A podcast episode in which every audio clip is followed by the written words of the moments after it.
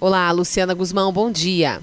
Bom dia, Cláudia. Bom dia, ouvintes da CBN. O assunto hoje é o que fazer para não ser dominado pelos seus pensamentos.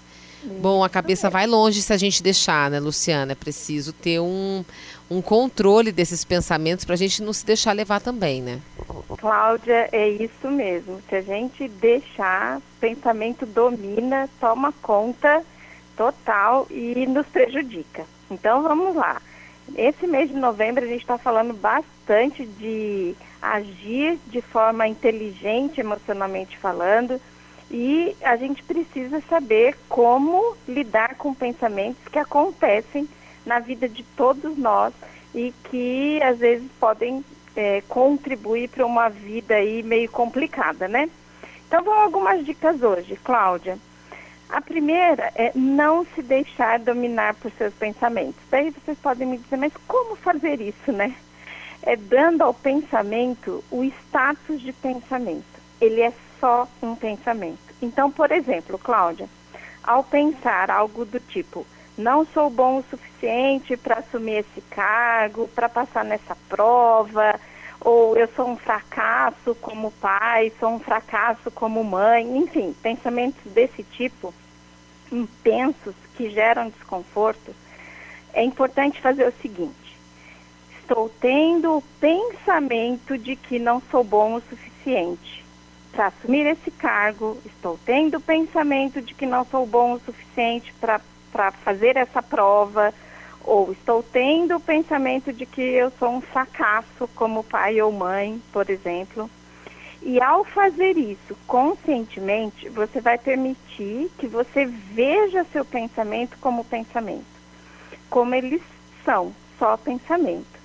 E aí, Cláudia, você vai realmente entender que são fontes passageiras de informação e que podem não ser condizentes com a realidade nós humanos, nós temos a capacidade de ter essa visão de nós mesmos.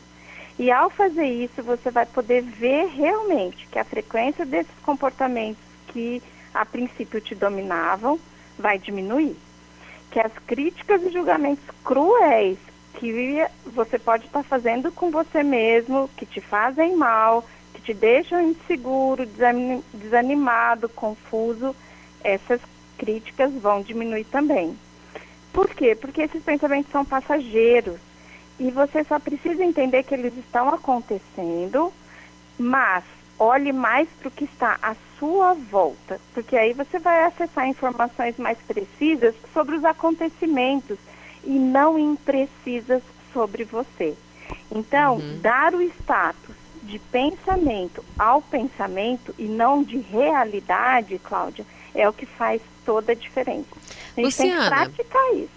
A gente entra aí, ou seria uma outra coisa, é, na, na, naquilo que a gente sempre ouve de que a gente acaba realizando aquilo que a gente pensa. Então, palavras positivas atraem coisas positivas e ao contrário também. Seria mais ou menos isso ou seria uma outra conversa? Cláudia, é uma outra conversa. Dá para a gente abordar um pouco isso num outro momento, mas é, é, é um enfoque um pouco diferente disso.